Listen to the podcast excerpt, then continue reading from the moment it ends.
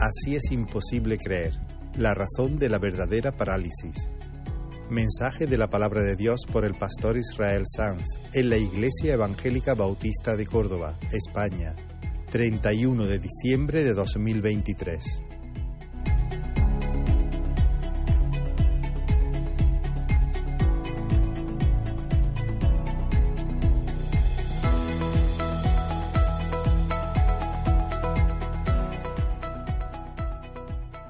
Gloria al Señor. Os invito a abrir la palabra en el Evangelio de, Juan, capítulo 5. He estado con un dilema esta última hora. En principio, queremos abarcar el capítulo entero. Yo sé que es muy largo. Mi intención inicial era considerar los primeros versículos que narran la sanidad del paralítico de Bethesda y dejar para un mensaje posterior el discurso que Jesús dirige a los líderes religiosos, pero creo que va a ser útil tenerlo todo delante y aunque el mensaje sea un poquito más, más denso, espero que, que haya bendición en, en hacerlo así. Así que vamos a hacer una lectura larga, la tendréis en pantalla y espero que, que podáis estar bien concentrados. Esta es palabra del Señor. Vamos a, eh, ya hemos orado, pero permitidme hacerlo de nuevo.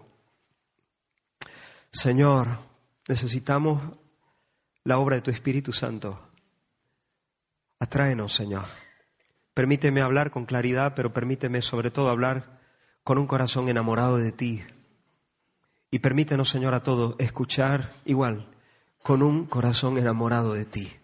Exhíbete delante de los ojos de nuestro corazón en esta mañana y que por la virtud tuya podamos verte y al verte podamos ser sanados en el nombre de Jesús. Amén. Juan capítulo 5, vamos a leer desde el versículo 1 hasta el final. Dice la escritura, después de estas cosas había una fiesta de los judíos y subió Jesús a Jerusalén. Y hay en Jerusalén, cerca de la puerta de las ovejas, un estanque llamado en hebreo Betesda, el cual tiene cinco pórticos. En esto yacía una multitud de enfermos, ciegos, cojos y paralíticos que esperaban el movimiento del agua, porque un ángel descendía de tiempo en tiempo al estanque y agitaba el agua. Y el primero que descendía al estanque después del movimiento del agua quedaba sano de cualquier enfermedad que tuviese. Y había allí un hombre que hacía 38 años que estaba enfermo. Cuando Jesús lo vio acostado y supo que llevaba ya mucho tiempo así, le dijo, ¿Quieres ser sano? Silencio, por favor. Señor, le respondió el enfermo, no tengo quien me meta en el estanque cuando se agita el agua. Y entre tanto que yo voy, otro desciende antes que yo. Jesús le dijo, levántate, toma tu lecho y anda. Y al instante aquel hombre fue sanado y tomó su lecho y anduvo. Y era día de reposo aquel día. Entonces los judíos dijeron a aquel que había sido sanado, es día de reposo, no te es lícito llevar tu lecho. Él le respondió, el que me sanó, él mismo me dijo, toma tu lecho y anda. Entonces le preguntaron, ¿quién es el que te dijo, toma tu lecho y anda? Y el que había sido sanado no sabía quién fuese, porque Jesús se había apartado de la gente que estaba en aquel lugar. Después le halló Jesús en el templo y le dijo, mira, has sido sanado no peques más, para que no te venga alguna cosa peor. El hombre se fue y dio aviso a los judíos que Jesús era el que le había sanado. Y por esta causa los judíos perseguían a Jesús y procuraban matarle, porque hacía estas cosas en el día de reposo. Y Jesús les respondió, mi Padre hasta ahora trabaja y yo trabajo. Por esto los judíos aún más procuraban matarle, porque no solo quebrantaba el día de reposo, sino que también decía que Dios era su Padre, haciéndose igual a Dios. Respondió entonces Jesús y les dijo, de cierto, de cierto os digo, no puede el Hijo hacer nada por sí mismo, sino lo que ve hacer al Padre, porque todo lo que el Padre hace, también lo hace el Hijo igualmente. Porque el Padre ama al Hijo y le muestra todas las cosas que Él hace y mayores obras que éstas le mostrará. De modo que vosotros os maravilléis. Porque como el Padre levanta a los muertos y les da vida, así también el Hijo a los que quiere da vida. Porque el Padre a nadie juzga, sino que todo el juicio dio al Hijo, para que todos honren al Hijo como honran al Padre. El que no honra al Hijo, no honra al Padre que le envió. De cierto, de cierto os digo, el que oye mi palabra y cree al que me envió, tiene vida eterna y no vendrá a condenación, mas ha pasado de muerte a vida. De cierto, de cierto os digo, viene la hora, y ahora es, cuando los muertos oirán la voz del Hijo de Dios y los que la oyeren vivirán. Porque como el Padre tiene vida en sí mismo, así también ha dado al Hijo el tener vida en sí mismo. Y también le dio autoridad de hacer juicio por cuanto es el Hijo del Hombre. No os maravilléis de esto, porque vendrá ahora cuando todos los que están en los sepulcros oirán su voz, y los que hicieron lo bueno saldrán a resurrección de vida, mas los que hicieron lo malo a resurrección de condenación. No puedo yo hacer nada por mí mismo, según oigo, así juzgo, y mi juicio es justo, porque no busco mi voluntad, sino la voluntad del que me envió, la del Padre. Si yo doy testimonio acerca de mí mismo, mi testimonio no es verdadero. Otro es el que da testimonio acerca de mí, y sé que el testimonio que da de mí es verdadero. Vosotros enviasteis mensajeros a Juan, y él dio testimonio de la verdad. Pero yo no recibo testimonio de hombre alguno, mas digo esto para que vosotros seáis salvos. Él era antorcha que ardía y alumbraba, y vosotros quisisteis regocijaros por un tiempo en su luz. Mas yo tengo mayor testimonio que el de Juan, porque las obras que el Padre me dio para que cumpliese, las mismas obras que yo hago, dan testimonio de mí, que el Padre me ha enviado. También el Padre que me envió ha dado testimonio de mí. Nunca habéis oído su voz, ni habéis visto su aspecto, ni tenéis su palabra morando en vosotros, porque a quien Él envió, vosotros no creéis. Escudriñad las escrituras, porque a vosotros os parece que en ellas tenéis la vida eterna, y ellas son las que dan testimonio de mí, y no queréis venir a mí para que tengáis vida. Gloria de los hombres no recibo, mas yo os conozco que no tenéis amor de Dios en vosotros. Yo he venido en nombre de mi Padre y no me recibís. Si otro viniere en su propio nombre, a ese recibiréis. ¿Cómo podéis vosotros creer pues recibís gloria los unos de los otros y no buscáis la gloria que viene del Dios único. No penséis que voy, que yo voy a acusaros delante del Padre. Hay quien os acusa, Moisés, en quien tenéis vuestra esperanza. Porque si creyeseis a Moisés, me creeríais a mí, porque de mí escribió él. Pero si no creéis a sus escritos, ¿cómo creeréis a mis palabras? Supongo que intuís que es un pasaje denso y complejo. Que el Señor nos ayude a entender y a mí a, hablar. Quiero pedirte que me acompañes en tu imaginación a Jerusalén. Jesús ha subido a Jerusalén para celebrar una de las fiestas anuales del pueblo de Israel y movido por el Espíritu Santo Jesús va a uno de los lugares más incómodos, uno de los lugares más desagradables de la ciudad de David, un estanque llamado Bethesda. Bethesda era una especie de balneario compuesto por dos grandes piscinas rodeadas de cuatro galerías y una central, una quinta galería o un quinto pórtico que partía las piscinas en dos, por así decirlo. Y bajo esos pórticos, esos cinco pórticos, se apiñaban centenares de, enfermos, gente tullida, gente mermada, gente doliente, ciegos, eh, paralíticos. Y hemos leído que esa gente estaba allí en espera del movimiento del agua. Resulta, al parecer, según hemos leído, un ángel de tiempo en tiempo era enviado para remover las aguas y cuando las aguas se movían, el primero que descendía y se zambullía en ellas quedaba sano. Esa pequeña explicación que aparece al final del versículo 3 y en el versículo 4 no aparece, según eh, algunos eruditos que he consultado, no aparece en muchos de los mejores manuscritos. Algunos piensan que la última frase del versículo 3 y el versículo 4 entero es una nota marginal, una especie de explicación que alguien puso al margen eh, y que finalmente vino a incorporarse en el texto bíblico. Esa es una de las variantes textuales. Ya sabemos que nuestras Biblias tienen algunas pequeñas variantes textuales que en ningún modo afectan la doctrina, la doctrina cristiana. El contenido doctrinal queda intacto. Pero sí hay algunas algunos versículos donde eh, los eruditos no se ponen De acuerdo. Lo que sí aparece en todos los manuscritos es lo que el paralítico le dijo a Jesús en el versículo 7. No tengo quien me meta en el estanque cuando se agita el agua y entre tanto que yo voy, otro desciende antes que yo, otro se me adelanta.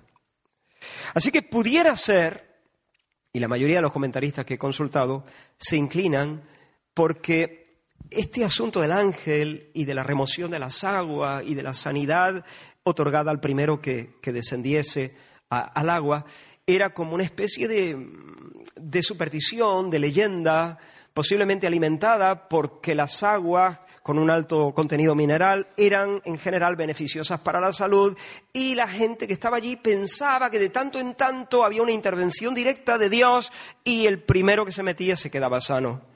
Pero también pudiera ser, hermano, personalmente me inclino por esta opción, que ciertamente el Señor, en una, desde, desde mi punto de vista, extraña manifestación de misericordia, concediera esta gracia en Jerusalén de tanto en tanto. Eh, me inclino a pensar así, porque el paralítico le dice a Jesús que él eh, no tiene quien le meta en el agua y que cuando el agua se ha movido, otro se le ha adelantado. Yo no creo que si el otro, que era ciego, pongamos, ¿no? Y sale tan ciego como entró, mm, este hombre siga en Betesda, ¿no? Entonces, parece ser que él ha asistido a cosas. Pero bueno, no me quiero, no me quiero detener ahí porque ese no es el centro del pasaje. Aunque sí, es verdad que me inclino porque de tanto en tanto Dios manifestaba su gracia de esta manera tan quizá extraordinaria, rara, extraña, no sé. En cualquier caso, el hombre al que Jesús se acerca vive mirando al agua esperando al ángel, soñando con ser el primero. Y Jesús lo vio acostado y dice la escritura que se dio cuenta, Jesús supo que llevaba toda una vida en esa condición, 38 años. Dice que Jesús lo supo. ¿Cómo lo supo? Tal vez lo preguntó. El pasaje no nos lo dice. Tal vez Jesús preguntó, oye, ¿aquel quién es? ¿Cuánto tiempo lleva ahí? Hace mucho tiempo que está enfermo. Pero da la impresión de que Juan de nuevo nos quiere mostrar la omnisciencia de Jesús. Igual que con Natanael, verdadero israelita eres. Igual que con la mujer de, eh, de, Samaria, ¿no? Cuatro, cinco maridos has tenido y el que ahora tiene nuestro marido. De nuevo Jesús, de un vistazo, comprende, calibra, sopesa la condición, el drama de esta mujer. Porque Él, Jesús, es el omnisciente. No hay nada oculto delante de su mirada. Él conoce todas las cosas, todas las cosas están desnudas y expuestas en su presencia. Cuando él vio al enfermo, fue movido a compasión. Le simbraron las entrañas. Lloró por dentro el Señor y se acercó y le dijo, ¿quieres ser sano? ¿Quieres ser sano? Y uno está tentado a decirle, Señor, menuda pregunta. ¿Cómo? ¿Por qué le hace esta pregunta? a este hombre?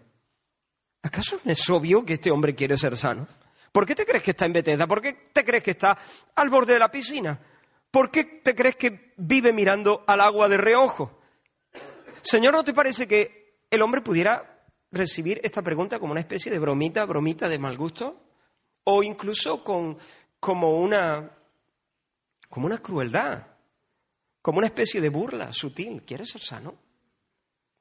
Además, Señor, si con una sola mirada tú eres capaz de calibrar el drama de esa persona, si tú con solo mirarlo sabes que lleva 38 años así y conoces sus penas y conoces sus lágrimas y sus suspiros frustrados, Señor, ¿acaso no sabes tú ya de sobra si quieres ser sano o no quieres ser sano? ¿Por qué lo preguntas lo que ya sabes?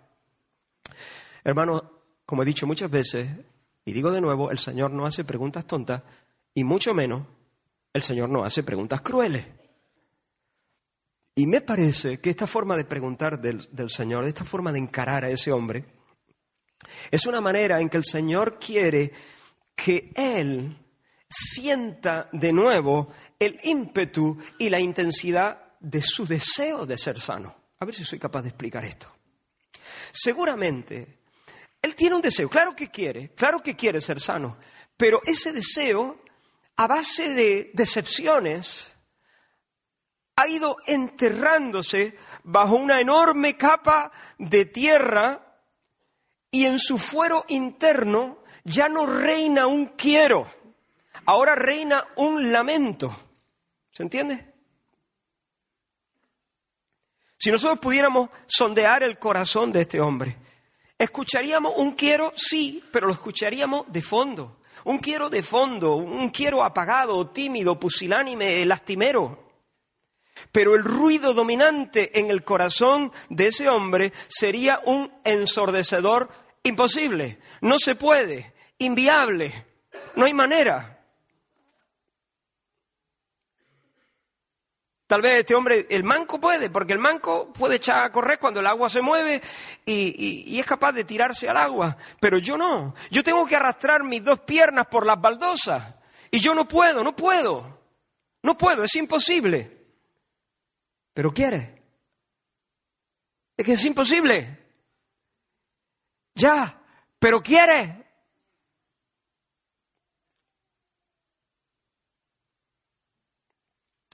Es una manera de decir, a ver, deja de mirar por un momento los obstáculos.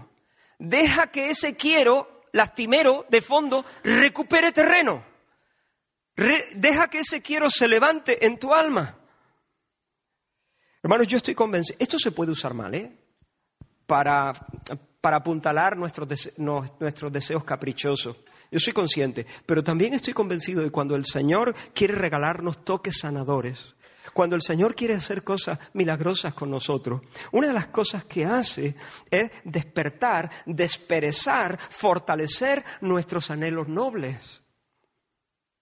Y nos pregunta, ¿tú quieres? ¿Tú quieres amar a tu esposa con ilusión y con ternura? Uf, posible. Nuestra historia, imposible. Ya, pero ¿quieres? ¿Tú quieres? ¿Tú quieres superar ese vicio? Alguno de vosotros posiblemente también ha sido tan derrotado, tan derrotado, tantas veces derrotado, que quiere, pero sencillamente el quiero está muy enterrado, muy al fondo, muy arrinconado. Y el Señor con esa palabra lo que quiere es hacer que aflore, que recupere, como he dicho, el terreno. ¿Quieres crecer en virtud? ¿Quieres superar, quieres ganar esa lucha? Imposible. Ya, pero quiere.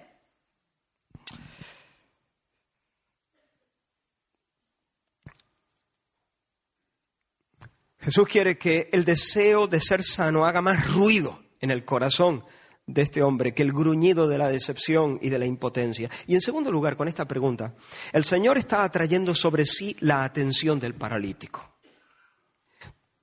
Una pregunta así, ¿quieres ser sano? Sugiere algún tipo de ayuda.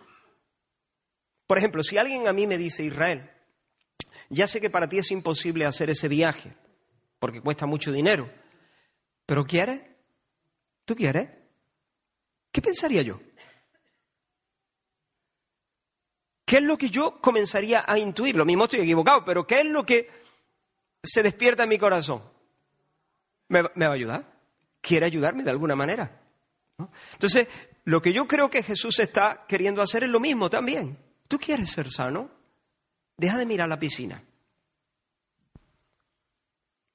Concentra, echa el ancla de tus ojos en mí, tus dos ojitos, los dos. No mires de reojo el estanque. ¿Tú quieres?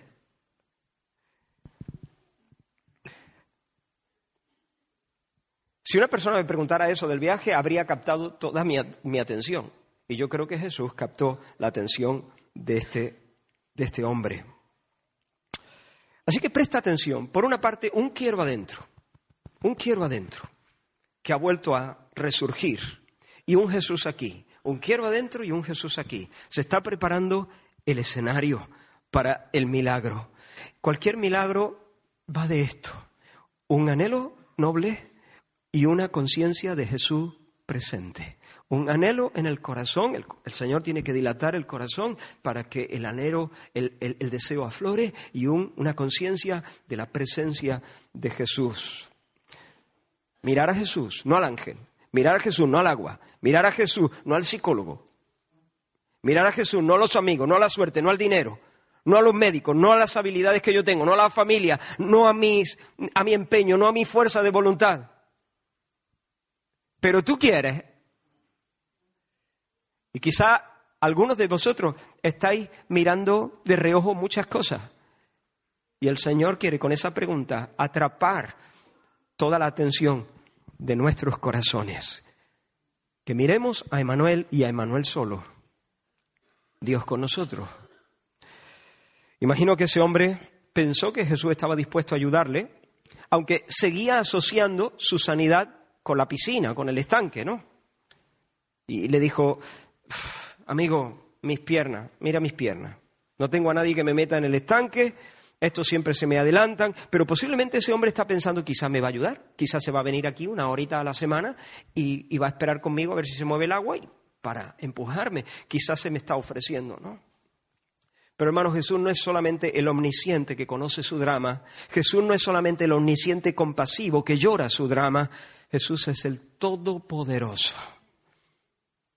Jesús es el Todopoderoso y da una orden clara, contundente, autoritativa y, sorprendente. Ponte en pie, recoge tu camilla, vete a tu casa, o sea, camina.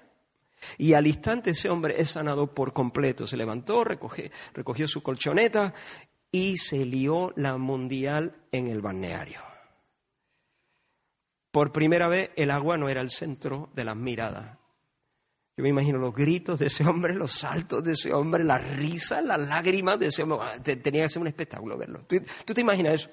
38 años, paralítico, arrastrando sus piernas por las baldosas y de repente un milagro sensacional, ni rehabilitación ni nada empieza a gritar, empieza a saltar, empieza a, lanzar aleluya, empieza a, llorar de alegría y de emoción. La escena tuvo que ser tan dramática que en torno a ese hombre se agolpó toda la gente, mientras se nos dice que Jesús abandonó la estancia de manera discreta. Jesús se quitó de medio y nadie se dio ni cuenta. Y el Señor, por cierto, no ha terminado con ese hombre. De hecho, apenas acaba de empezar. Porque el texto nos dice que después, ¿cuánto después? Pues quizá unas horas después o quizá unos días después, no sabemos exactamente, pero después de esto Jesús lo fue a buscar al templo. Y lo encontró allí en el templo. Fíjate que las dos veces es Jesús quien busca al hombre. De manera intencional, el Señor Jesús se acerca a este hombre y ahora ya no para llamarle a la, sanidad, sino para llamarle a la santidad, porque ahí es donde va el Señor. Eso es lo que el Señor persigue. Y entonces se acerca y le dice, mira, has sido sanado, no peques más, no peques más. Deja de pecar. Empieza a vivir en el temor del Señor. Has sido sanado. Dios te ha tocado. A pesar de ser un pecador, Dios te ha besado, te ha mostrado su misericordia. Deja que esta experiencia con el cielo te empuje a la vida piadosa, a una vida santa. Pero escúchame bien, si eres un ingrato, si después de sentir el toque de Dios, si después de sentir la caricia de Dios, si este milagro que acabas de experimentar no te lleva a Dios, si tu alma se queda prendada, entusiasmada con tus piernas nuevas, pero no con la bondad del Dios que te ha besado, lo que te espera es peor. Te vendrá una cosa peor. ¿Y qué es esa cosa peor? Algunos piensan que Jesús aquí lo que le está diciendo es, te quedaste paralítico por cometer un pecado. Puede ser, no lo sé. Pero por cometer un pecado, como vuelva a pecar, el Señor te va a, poner una enfermedad peor. No creo que el Señor esté diciéndole eso. Es como tú no seas capaz de pasar del milagro extraordinario que has vivido a admirar, a regocijarte en la bondad del Dios que te ha sanado. Lo que te espera es mucho peor, porque lo que te espera es el infierno. Lo que te espera es no 38 años viviendo en la cárcel de un cuerpo imposibilitado. Lo que te espera es la condenación eterna. Yo tengo la esperanza de que esa segunda orden del Cristo, no peques más, tuviese la misma potencia en, la vida de ese hombre que la primera. Levántate y camina. Y yo me imagino al hombre vencido por el amor del Señor, levantando ya no su cuerpo, sino levantando su espíritu para caminar con Dios, como hizo Enoch. Pero volvamos a Bethesda, porque todavía no estamos en el corazón del mensaje. Volvamos a Bethesda. El revuelo por supuesto, llama la atención no solamente de los demás enfermos que están allí, llama la atención de los líderes religiosos. Y cuando ellos escuchan los aleluyas y ven al hombre estrenando piernas, exultante, rebosando de asombro y de alegría, así como mi sobrino Mateo cuando abre el regalo, le paran el... Escucha, escucha esto.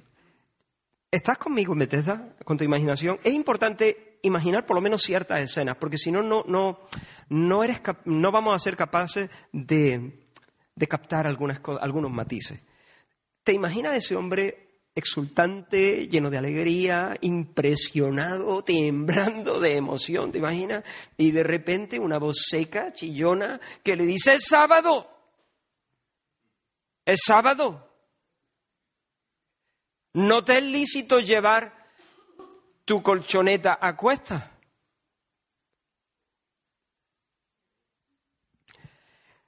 En primer lugar, hermano, el Señor nunca había prohibido eso, nunca. El Señor, claro que había prohibido, hay varios versículos en el Antiguo Testamento, concretamente dos, donde se prohíbe cargar, llevar pesos, carga en el día de reposo. Pero se están refiriendo a actividades comerciales, entrar en Jerusalén llevando pues mercancías para vender y, y o sea, el Señor establece el sabbat, el día de reposo, como un regalo para el hombre, para que el hombre descanse de sus trabajos semanales y se recree en Dios. Pero, pero de ahí a decir que no se puede llevar el peso, que no puedas agarrar tus bártulos y llevártelo a tu casa, es, una, es una interpretación totalmente loca.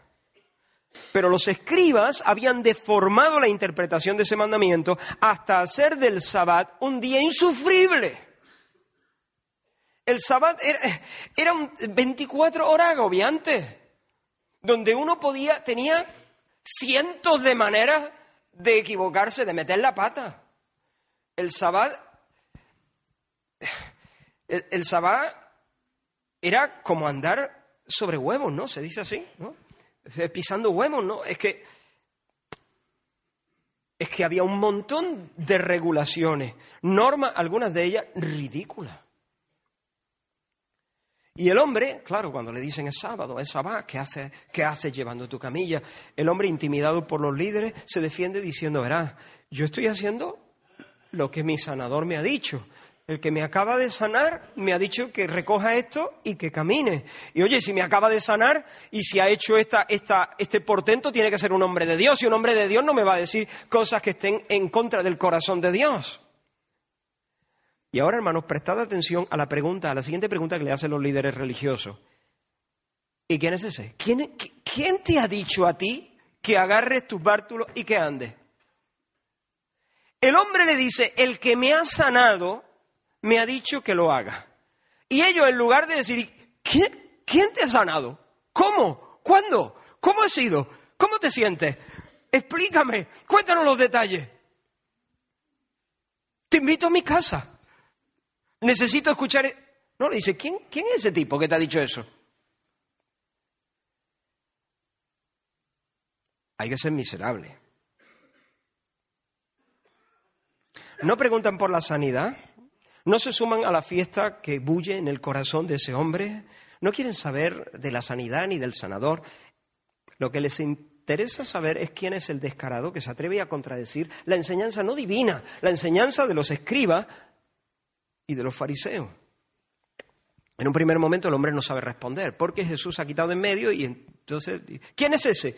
Uf, pues averigua, averigua. Pero después, después de que Jesús lo encuentra en el templo, entonces sí, entonces el hombre va. No va como un chivato. Yo entiendo que ese hombre va con la esperanza de que ellos tengan también un encuentro de alguna manera con, con Jesús y les hace saber que el que le ha sanado es Jesús de Nazaret. Hermanos, hasta aquí los líderes se habían sentido bastante incómodos, los líderes religiosos de Israel se habían sentido bastante incómodos con Jesús, especialmente a raíz de la, a partir de la purificación del templo. ¿Recordáis, no? Cuando Jesús entró, volcó las mesas de los cambistas. Eso no les gustó a los líderes religiosos. Y se habían sentido bastante incómodos, lo miraban mal. Pero a partir de aquí, los líderes religiosos dan cabida en su corazón a un odio homicida. Sí, hasta aquí no le miraban con buenos ojos, pero a partir de aquí van a por él, a por él. Y no van a parar hasta que lo vean desnudo, muerto sobre la cruz y enterrado. Mira lo que dice el texto, lo hemos leído, lo leo de nuevo. Por esta causa los judíos perseguían a Jesús y procuraban matarle. Procuraban matarle. Y yo le preguntaría a Jesús, pero Jesús, Señor, ¿tú no sabías que era sábado? ¿Tú no sabías que era sábado? Esa sí es una pregunta tonta. Pues claro que Jesús sabía que era sábado. Y, y, no solamente Jesús sabía que era sábado, sino que Jesús sabía que dándole esa orden a ese hombre, se iba a liar la que se lió. Y el odio homicida iba a florecer en el corazón de, de sus enemigos. Pero hermanos, había llegado la hora de atacar de frente, de embestir la verdadera parálisis. La invalidez del alma de los líderes religiosos y de una nación religiosa. El milagro en sí que hemos visto es imponente, es precioso, pero ahora, a partir de ahora, nos adentramos en el corazón de lo que el Espíritu quiere decirnos en estas páginas. Y ahora es cuando te pido tu mayor atención. Y espero poner en palabras sencillas. Lo que voy a hacer es no ir versículo por versículo, porque entonces eh, unimos con el culto de acción de gracia de esta noche. Lo que voy a hacer es destilar las ideas que Jesús eh, presenta delante de sus oponentes decirlas lo mejor que yo sepa. Eh, no voy a seguir estrictamente el orden, pero no lo he hecho para torcer ningún significado, juzgad vosotros mismos eso, sino para eh, ponerlo lo más sencillo posible. Lo que Jesús les dice a ellos, básicamente es esto. A ver, Dios trabaja en sabat, en sabat. Dios trabaja en sabat. Sí, cuando Él terminó su trabajo de creación, él descansó, nos dice la Escritura. Pero eso no significa que Dios cesó de hacer cosas, de obrar. Descansó como creador, pero Dios sigue siendo el sustentador y Dios sigue siendo y Dios es el redentor. Dios descansó como creador, pero sigue sosteniendo los ciclos del agua y haciendo llover sobre los campos, reuniendo las nubes, dirigiendo los vientos, eh, Dios sigue sustentando. Si Dios dejase de trabajar, el mundo, el universo colapsaría. Y Dios trabaja también para redimir para sí mismo un pueblo propio. Así que como sustentador, Dios trabaja en Sabbat. Y como redentor, Dios trabaja en Sabbat. Por lo tanto, Dios trabaja en Sabbat. Pues bien, el Dios que trabaja en Sabbat es mi Padre. Ahora, esto es muy fuerte. Para nosotros no. Para los judíos esto es una bomba atómica. Porque los judíos a veces usaban, al hablar de Dios, la expresión nuestro Padre. Pero a ningún judío se le se atrevería a mencionar a Dios diciéndole mi Padre, de una manera singular. Sin embargo, Jesús dice, el Dios que trabaja en Sabbat es mi Padre mi Padre de un modo único. Es decir, lo que Jesús está diciendo es, no solamente procedo de Dios, es que comparto naturaleza con Dios. ¿Te puedes imaginar la carita, la carita de los enemigos del Señor? ¿Estás todavía allí, en, Jerusalén? ¿Estás todavía en medio de la escena? Ah, míralo, ahí está el tipo. Ahí está el tipo. Tú eres el que va diciendo Dios trabaja en sábado. ¿O no? Vosotros sabéis que sí. De hecho, líderes y, los escribas decían eso, Dios está exento de guardar el sabbat porque Él tiene que sustentar el mundo. Dios trabaja en sabbat. Pues Dios es mi Padre. Dios trabaja en sabbat. Mi Padre hasta ahora trabaja y yo trabajo. En otras palabras, al hablar Jesús como de Dios como, como su Padre, se está haciendo igual a Dios. Está diciendo algo así, la institución del sábado no aplica a Dios, Él sigue trabajando porque Él es Dios, pues bien, yo trabajo porque soy Dios. Ya está. Yo trabajo porque soy... Hermanos, si antes querían matarle, ahora sentían ansia de hacerlo. Así lo dice Juan en su Evangelio. Por esto los judíos aún más procuraban matarle. Ya querían matarle. Pero ahora ya sentían un ardor, una ansia ya de acabar de una vez. Dice, porque no solo quebrantaba el día de reposo, querían matarle porque quebrantaba el día de reposo. Dice, pero ahora más, porque no solo quebrantaba el día de reposo, sino que también decía que Dios era su propio Padre, haciéndose igual a Dios. Lo entendieron perfectamente lo que Jesús estaba diciendo.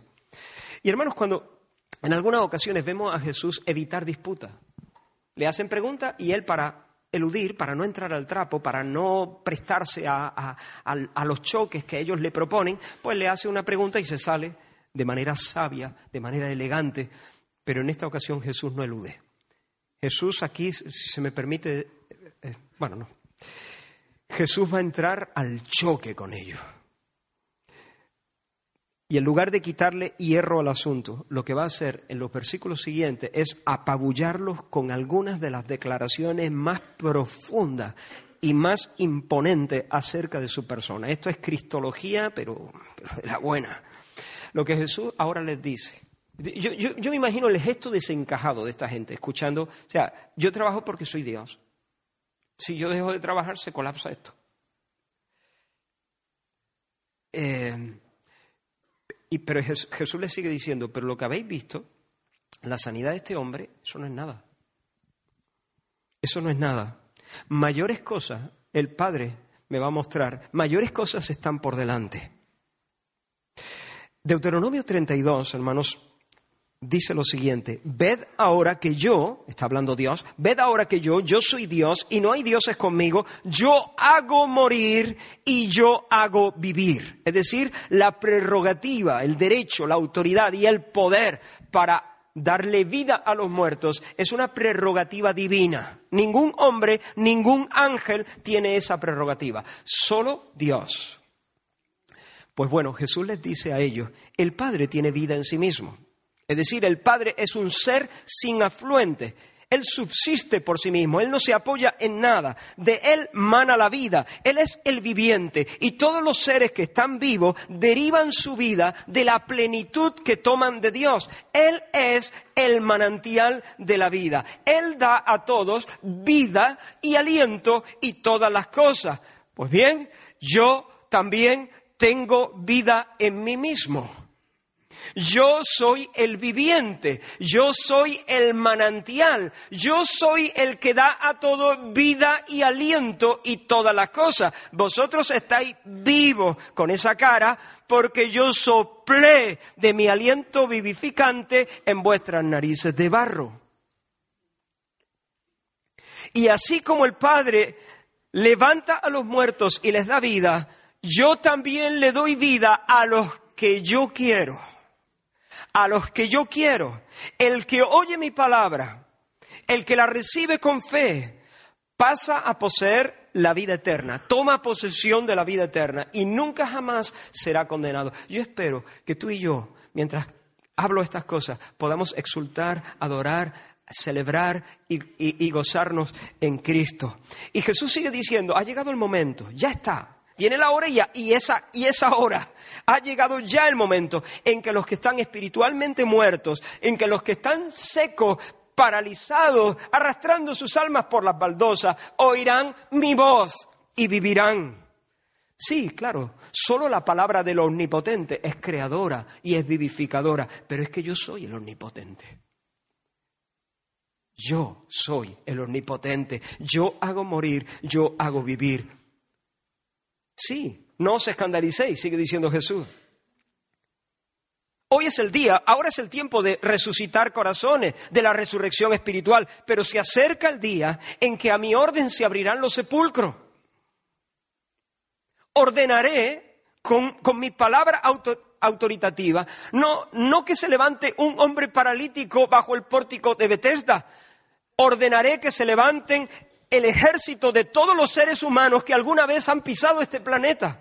Todos los muertos saldrán y entonces se cumplirá Daniel 12, 2, del polvo de la tierra, dice la escritura en ese pasaje, Daniel 12, versículo 2, y del polvo de la tierra se levantarán las multitudes de los que duermen, algunos de ellos para vivir por siempre, otros para quedar en la vergüenza y en la confusión perpetua.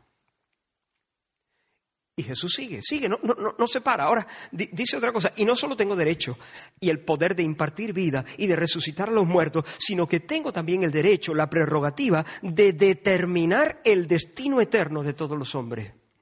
El Padre no solamente me ha dado tener vida en mí mismo e impartirla al que yo quiera, sino que ha delegado en mí todo el juicio.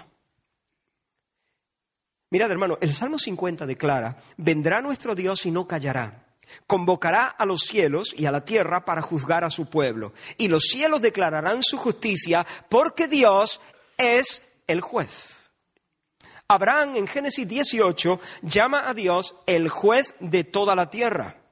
Pues bien, mira lo que dice Jesús aquí a, sus, a los líderes religiosos. El Padre a nadie juzga sino que todo el juicio ha dado al Hijo para que todos honren al Hijo como honran al Padre. Es decir, el Padre no juzga sin mí.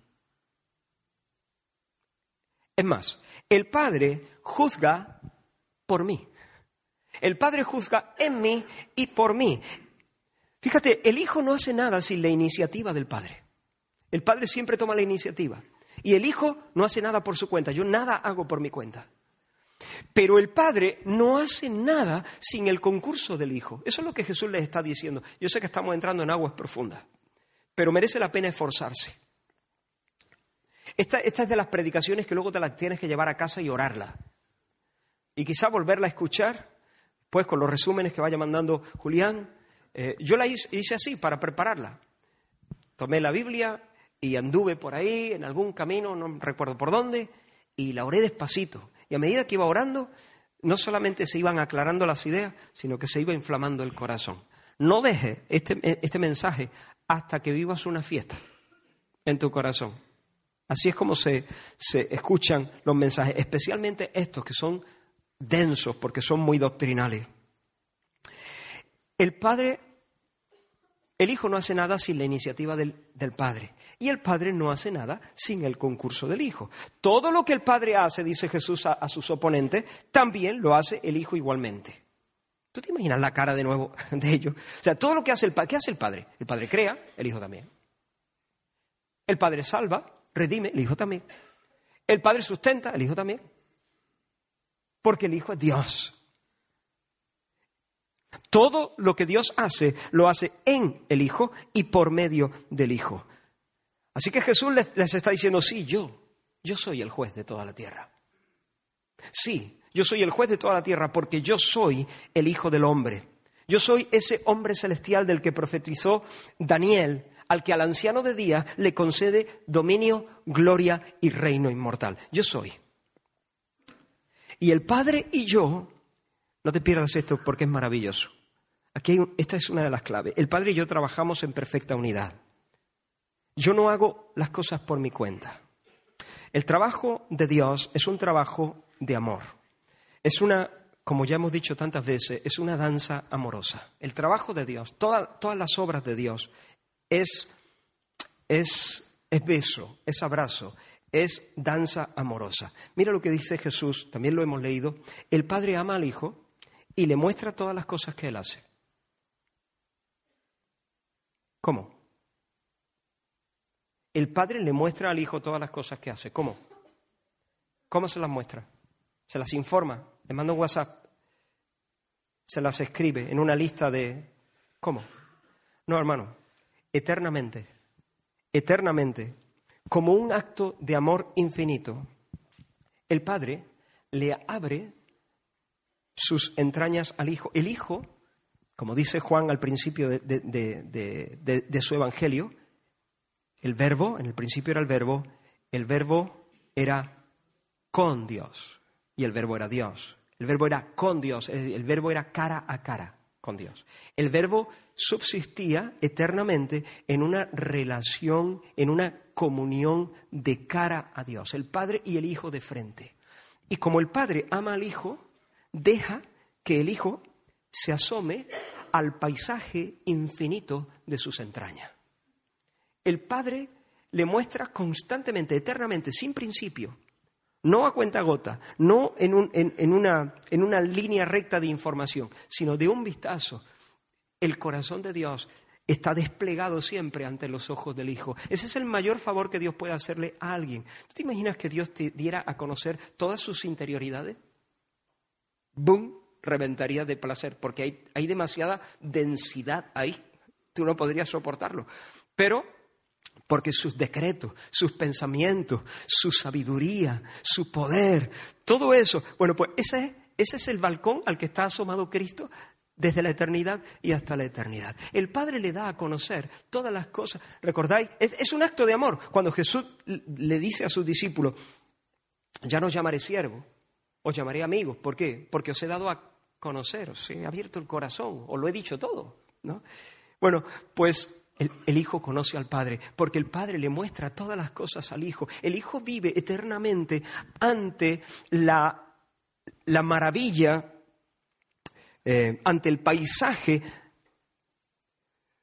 de la gloria de su Padre, las interioridades. El Padre no se reserva nada.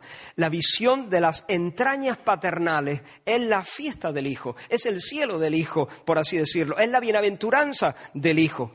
Y el hijo, a su vez, no te pierdas aquí, el hijo a su vez, cuando ve las cosas que el padre le muestra, el hijo, conociendo las cosas del padre, conociendo sus decretos, conociendo los tiempos que el padre ha marcado, conociendo todo eso, se lanza enamorado a darle cumplimiento. Dios no es un motor de, dos tiempos. Dios es una danza de amor. Y cada acto de Dios, no solamente la sanidad de un paralítico en Bethesda, sino el crecimiento de una brizna de hierba en una colina perdida que nadie jamás verá. Todo acto de Dios es un beso de Dios a Dios. Es el Padre mostrando, el Hijo haciendo. El Padre mostrando, el Hijo haciendo. El Padre mostrando porque ama al Hijo. El Padre ama al Hijo y muestra. El Hijo ama al Padre y hace. Él es su verbo. El Padre muestra su decreto de hacer que sea la luz y el Hijo habla, el verbo resuena y es la luz. ¿Se entiende? ¿Estoy logrando explicarme? Algunos dicen así, otros no hacen nada. la verdad es que me ayuda más que hagan así, pero... permitidme decirlo de esta manera, eternamente bullía en el pecho del Padre la alegría de sanar ese día, a esa hora, a ese pecador lisiado bajo uno de los pórticos de Bethesda. Y eternamente, eternamente también bullía en el pecho, por así decirlo, permitidme usar estas palabras tan torpes, bullía en el pecho del Hijo darle cumplimiento, llegada la hora, a esa intención del Padre.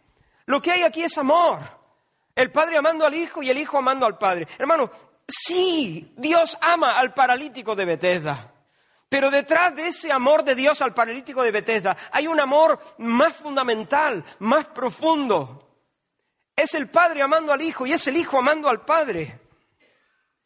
El padre amando al hijo y mostrándole por el Espíritu todas las cosas. Y el hijo amando al padre y cumpliendo por el Espíritu todas las cosas.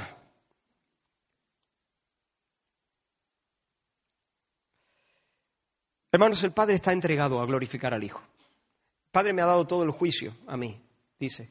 ¿Para qué? Para que lo mismo que se honra al Padre, se honre al Hijo. ¿Por qué? Porque el deseo del Padre es que se bese al Hijo, que se bese al Hijo. Esa es la cosa del Padre. Que haya, que, haya gloria para mi Hijo. El Padre le da al Hijo el nombre sobre todo nombre, para que en el nombre de Jesús se doble toda rodilla. El Padre está poniendo todas las cosas a los pies del Hijo. Esa es la ambición de Dios Padre. Pero el Hijo tiene, tiene la, la, la, ambición de entregarse completamente para hacer la voluntad del Padre, para dar gloria al nombre del Padre. Hermanos, estamos de nuevo, de nuevo estamos ante el paisaje del amor más santo, del amor más puro, que resuma, como digo, en cada acto, en la sanidad del paralítico, en la salvación de la iglesia y en el movimiento de los astros, en cualquier, en cualquier evento, en cualquier obra. Ahora, Hermanos, de nuevo, de nuevo, de nuevo, te, hago esta pregunta para que te vuelva otra vez a Jerusalén con tu imaginación. ¿Tú te imaginas a esta altura de la conversación, el gesto, ya, el gesto tiene que ser, ya tienen que estar rechinando los dientes? Y yo no creo que Jesús esté vacilándole allí y diciendo estas cosas con pedantería, que os enteréis que soy Dios. No, no, está diciendo, estoy aquí. ¡Ey! Soy Dios, soy Dios como diciendo, yo quisiera salvaros, quisiera reuniros bajo, bajo mi sala, como la gallina reúne a sus polluelos, daos cuenta, estáis delante del Dios omnipotente. Así me imagino yo a Jesús. Ese es el tono en su corazón, ese es el fuego en su mirada. No les está dando pal pelo, les está dando una oportunidad, igual que Bethesda significa casa de misericordia. Esto es una nueva Bethesda. Se está moviendo el agua. Tírate ya.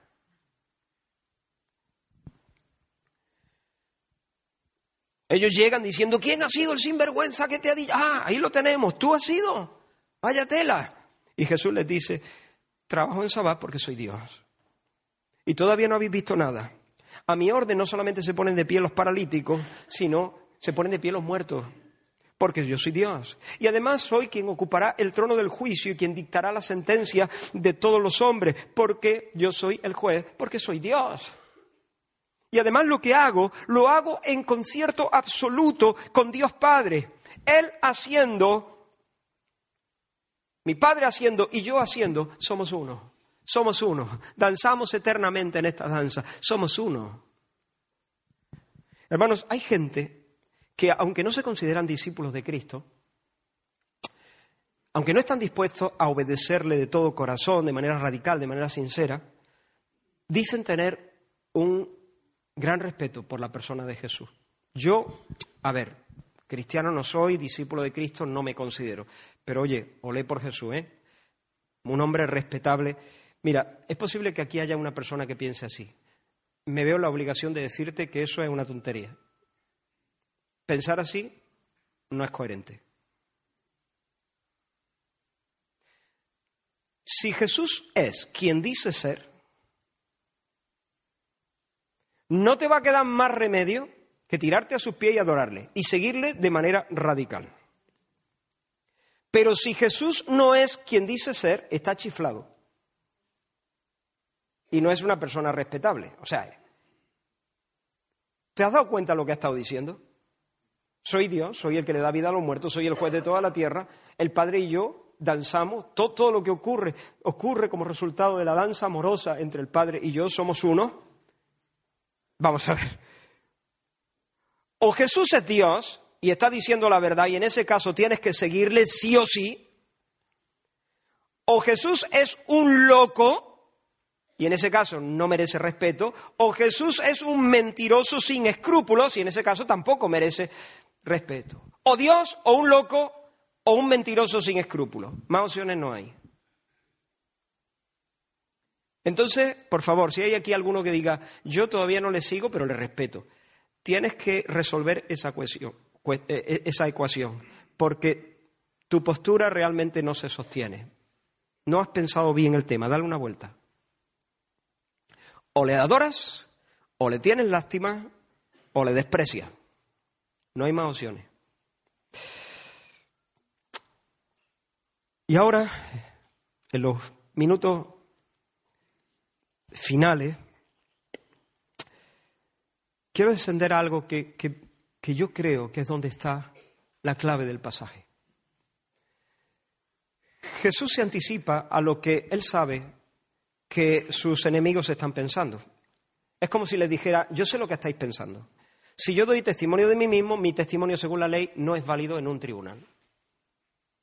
porque nadie se acredita a sí mismo. Cuando dice, si yo hablo por, por mí mismo, si yo doy testimonio de mí, mi testimonio no es verdadero, no quiere decir que Jesús está asumiendo que él miente, no, está diciendo no es válido, no es válido en un tribunal eh, según ellos.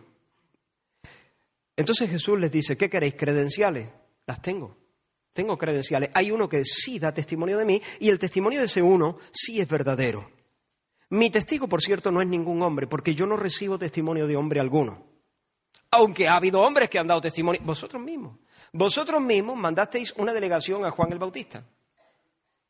Porque para vosotros Juan el Bautista, sabéis que él era una antorcha que ardía y alumbraba. Y durante un tiempo vosotros os regocijasteis en su luz. Y vosotros durante un tiempo visteis en él las marcas de un profeta.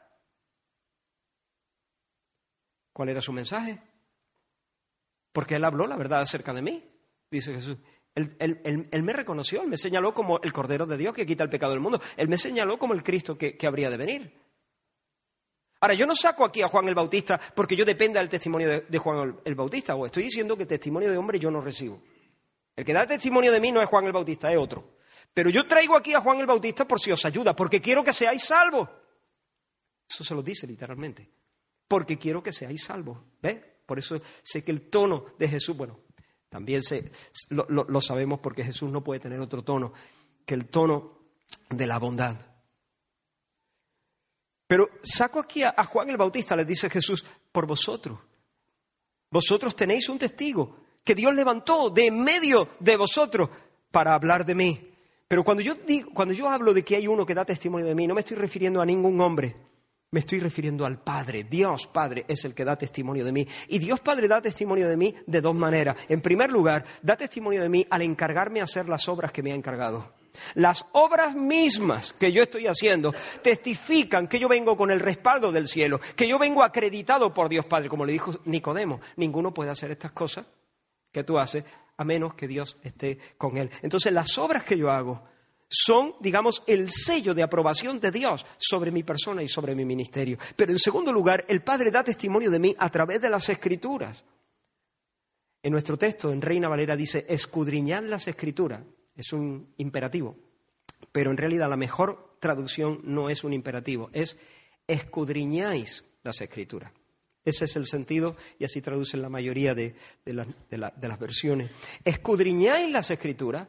Vosotros estudiáis los escritos de los profetas y la ley y los salmos, porque estáis convencidos que en las escrituras tenéis la vida eterna. Bien hecho.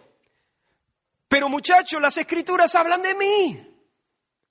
Dios ha hablado muchas veces y de muchas maneras a nuestros padres por medio de los profetas. Y el que sigue el sendero trazado por las escrituras termina ante mí, termina abrazado a mí, porque yo soy la esperanza de los profetas, yo soy de aquel a quien apuntaban la ley y los salmos. Las escrituras son vida en tanto en cuanto os traen hasta mí, que soy la resurrección y la vida, y que os comunico la vida. Pero vosotros estudiáis la escritura, escudriñáis la escritura y después de todo vuestro trabajo intelectual y de todas las pesquisas y los argumentos y las especulaciones y las discusiones y las piruetas teológicas, no queréis venir a mí. Recitáis los versos, musitáis las palabras, las sílabas, las letras, pero nunca habéis oído la voz de Dios. Nunca habéis visto su aspecto. No tenéis la palabra de Dios morando en vuestros corazones. Porque si tuvierais la palabra morando en vuestros corazones, si reconocierais los acentos de la escritura, me estaríais reconociendo ahora mismo a mí. Porque yo soy el mensaje, yo soy el verbo, yo soy la palabra. Así que trabajo en Sabbat porque soy el Hijo de Dios, que tiene autoridad para dar vida a los muertos, para juzgar la tierra. Trabajo no solamente como Dios, como Dios, sino trabajo en Dios y con Dios, en perfecta danza de amor en la que el Padre busca mi gloria y yo busco la gloria del Padre. Y vosotros queréis lapidarme. Queréis matar a aquel a quien Dios ordena besar. Pues que sepáis que el que no honra al Hijo tampoco honra al Padre. Yo os conozco. Yo os conozco. Me odiáis porque odiáis a Dios. Yo sé lo que hay en vuestros corazones. Yo sé lo que buscáis. Atento ahora. Jesús les ha dicho que no quieren acudir a Él. Y ahora les va a mostrar qué es lo que definitivamente los hace impotentes. Él les dice, entre vosotros y yo hay una gran distancia. Dame unos minutos más. Yo no recibo gloria de los hombres. ¿Estáis conmigo aquí? Yo no recibo gloria de los hombres. Yo no vivo buscando el aplauso ni la aprobación de los demás. Yo vengo en nombre de mi Padre. Yo estoy buscando su voluntad. Yo camino, vivo en línea recta para dar en el blanco de sus propósitos. Yo quiero lo que Él quiere. Eh, el estandarte que ondea en, en el santuario de mi corazón es solideo gloria, solo a Dios, solo a mi Padre la gloria, lo único que me importa es la sonrisa de mi Padre, lo único que yo quiero es el bien hecho pronunciado por la boca de mi Padre, lo único que yo ansío es la aprobación de mi Padre. Yo, gloria de los hombres, no recibo. Pero vosotros no tenéis amor de Dios en vosotros. No tenéis amor de Dios en vosotros. En otras palabras, no amáis a Dios. No estáis buscando su fama. Estáis buscando la vuestra. Vivís como aquellos en Babel que se dijeron a sí mismos, hagámonos un nombre. Queréis el centro. No buscáis complacer a Dios. No buscáis obtener la alabanza que viene de su boca. Entre vosotros y yo hay una distancia infinita. Somos el día y la noche. Vivimos en frecuencias totalmente distintas. Y por eso no me recibí. Si viniera un Mesías vanidoso, si otro viniera hablando en su propio nombre, ondeando una bandera con su propio nombre, le daríais la bienvenida. Si viniera un Mesías diferente, vanidoso como vosotros, reconoceríais su lenguaje porque hablaría en vuestro mismo código, el código 666. Ese sí lo reconocéis. Si otro viniera en su propio nombre, a ese recibiríais. Bueno, pues esa será vuestra sentencia por cuanto no amáis a Dios, por cuanto queréis serviros de la religión para autoexaltaros, vais a caer presa de los falsos maestros con sus falsas doctrinas. Hermanos, qué solemne y qué sutil es esta cuestión.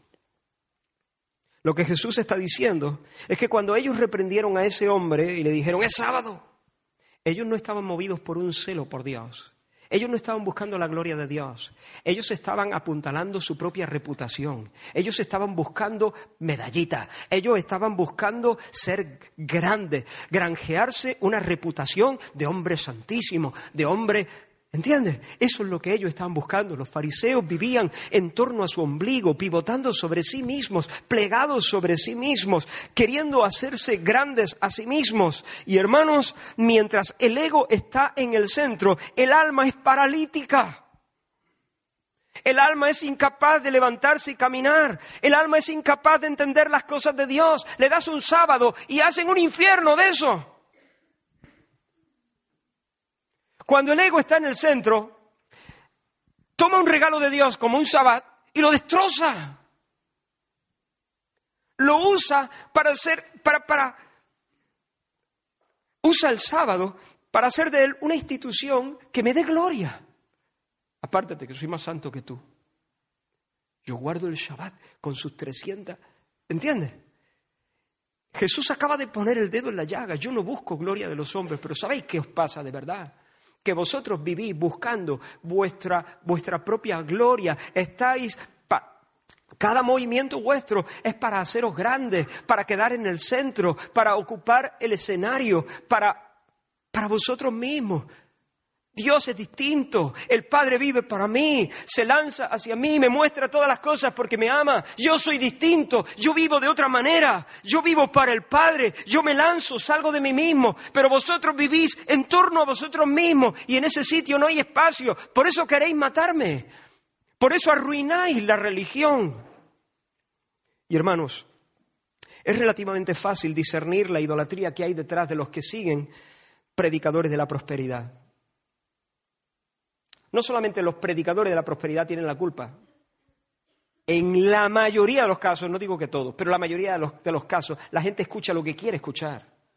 Porque en sus corazones está la misma vanidad, la misma codicia que está en el, corazón de los predicadores de la prosperidad. Y por eso buscan ese tipo de, mensaje. O las personas que ansían el poder, pues buscan predicadores, bueno, iba, conferenciantes más bien, ¿no? Conferenciantes maniquíes que masajean la autoestima, empoderan el ego y todas esas tonterías. Pero cuidado, hermanos, cuidado. Porque puede haber un amor por la sana doctrina sin que exista un amor por Dios. Puede haber un amor por la sana doctrina, amor entre comillas, que surja del deseo carnal de alcanzar una buena reputación entre los campeones de la ortodoxia. Y Jesús les diría a unos y a otros lo que le dijo a los, a los, a los líderes religiosos aquel día. Así no se puede creer. ¿Cómo podéis vosotros creer? Pues recibir la gloria los unos de los otros y no buscáis la gloria que viene del Dios único. Esa, hermanos, es la verdadera y la más trágica parálisis. El ensimismamiento es lo que nos hace odiar a Dios y lo que les hacía odiar a Jesús, a aquellos líderes. Y Jesús le termina diciendo, y encima citáis a Moisés para censurarme. Moisés mismo os acusará. Porque si de verdad creyeseis a Moisés, si de verdad creyeseis en los escritos de Moisés, creeríais en mis palabras, porque fue él el que dijo, profeta de entre vuestros hermanos os levantará de Dios, a él escuchad, a él obedeced, a él oíd. Y todo aquel que no oyere a ese profeta será cortado del pueblo. Bueno, pues Moisés mismo, a quien vosotros decís seguir, de quien decís, os, os llamáis discípulos de Moisés, Moisés mismo ha escrito vuestra sentencia, seréis cortados del pueblo. Hermanos, termino. Todo el que busca su propia gloria es un anticristo. Es un rebelde. Es un enemigo del Espíritu, porque el Espíritu Santo siempre sopla en la misma dirección. Solideo gloria. A Dios la gloria. A Dios la gloria. A Dios la gloria. Pero ¿cuántas veces nosotros estamos, nos movemos para alcanzar una imagen de autograndeza. Buscamos la alabanza, la aprobación de los demás. Hoy te pregunto, ¿quieres ser sano? Esto está muy metido en el corazón humano. ¿Quieres ser sano? Para eso, eso pasa por reconocer que eres ladrón. Ladrón yo, sí, ladrón. Ladrón de gloria. Has retenido para ti la gloria que solo Dios merece. No hace falta nada más que asomarse a veces a las redes sociales. Sobre tus redes sociales se podría decir, esto huele a solideo gloria. ¿A qué huelen tus redes sociales? ¿O es un escaparate, es una pasarela? Pregunto. Porque si es una pasarela, te lo digo con todo el respeto y, con todas las letras, eres un ladrón. Tú no estás aquí para exhibir eh, tu propia excelencia. Tú estás aquí para exhibir la belleza del Dios Trinidad, para ser imago Dei y para representar al Señor con fidelidad. Y si has retenido para ti la gloria que solo Dios merece, bájate de una vez del escenario y apaga los focos. Porque, hermano, cuidado, de verdad, no, no consigo explicarlo mejor pero que el Señor te ayude a entenderlo y a mí también a entenderlo. Cuidado con tu corazón, cuidado con tu corazón, que generalmente hay movimientos que buscan el centro. Cada movimiento que busca el centro es un movimiento anticristo. Si no lo crucificas, si no lo mortificas, si no lo llevas a la cruz una y otra vez por el poder del Espíritu Santo, eso te va a arruinar a ti y va a, ensuciar y a enfangar todo lo que toca. El sabbat, Cristo, la sana doctrina o lo que sea.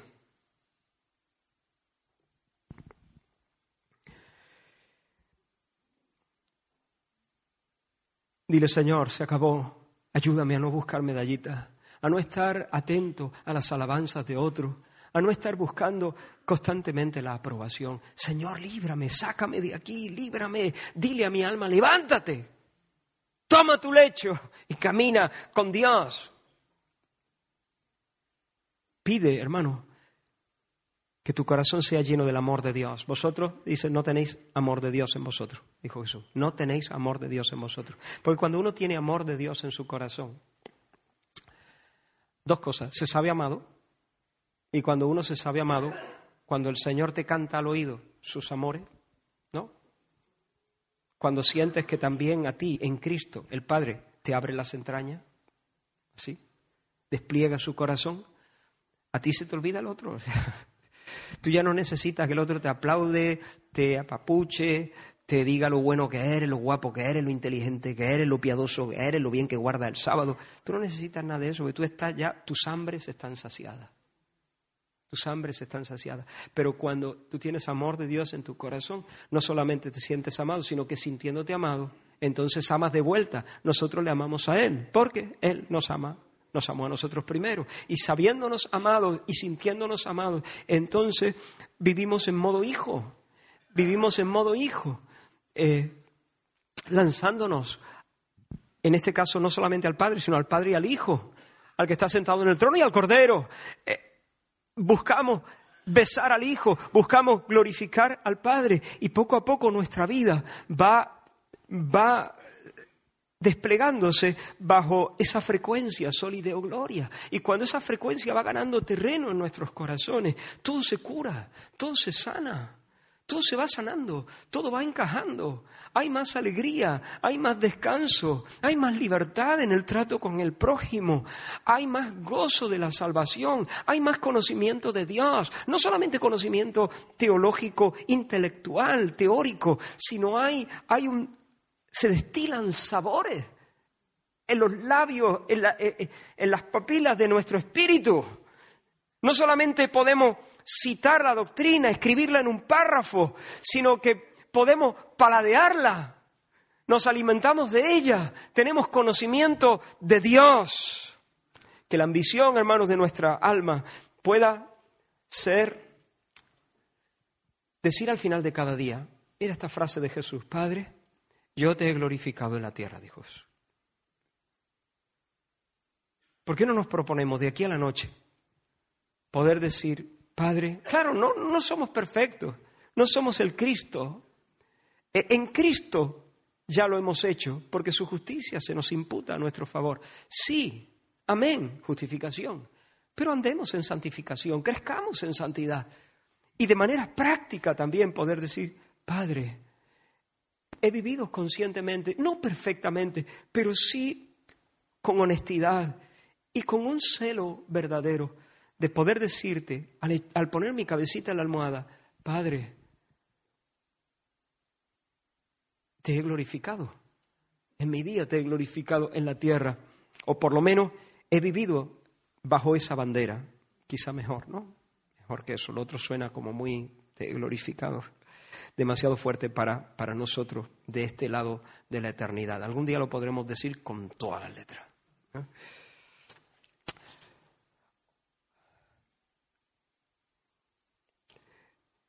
El que experimenta eso, termino con unas palabras de Jesús, el que oye mi palabra y cree al que me envió, que es lo mismo. El que oye mi palabra y por tanto, de esa manera, cree al que me envió. No son dos cosas, es una. Tiene vida eterna. ¿Qué es la vida eterna? ¿Lo explico de nuevo? no, por favor, han dicho, han dicho tus ojos. Bueno, es esta participación en el convite, en el convivium divino. Tiene vida eterna. Es decir, no vendrá condenación. ¿Más ha pasado? Muerte, egoísmo, a vida, amor ha pasado de vivir una vida donde no, no tengo el amor de Dios, sino que estoy buscando la gloria para mí. Yo, me, mí, soy el centro del universo. Yo te miro, ¿eh? yo te miro no para darte nada, sino para obtener tu alabanza. ¿Va a ver qué pillo? Para alimentarme con tus piropos o con tu, o con tu obediencia o con, o con... Pero cuando el Señor obra en nuestro corazón, pasamos de muerte, eso es muerte, a vida. Y la vida es la danza trinitaria. Y entonces podemos relacionarnos uno a otro, ya no como eh, caníbales, ya no como parásitos, sino como dadores también eh, como amigos, con amor benevolente. Amén. Oramos. Gracias, Señor.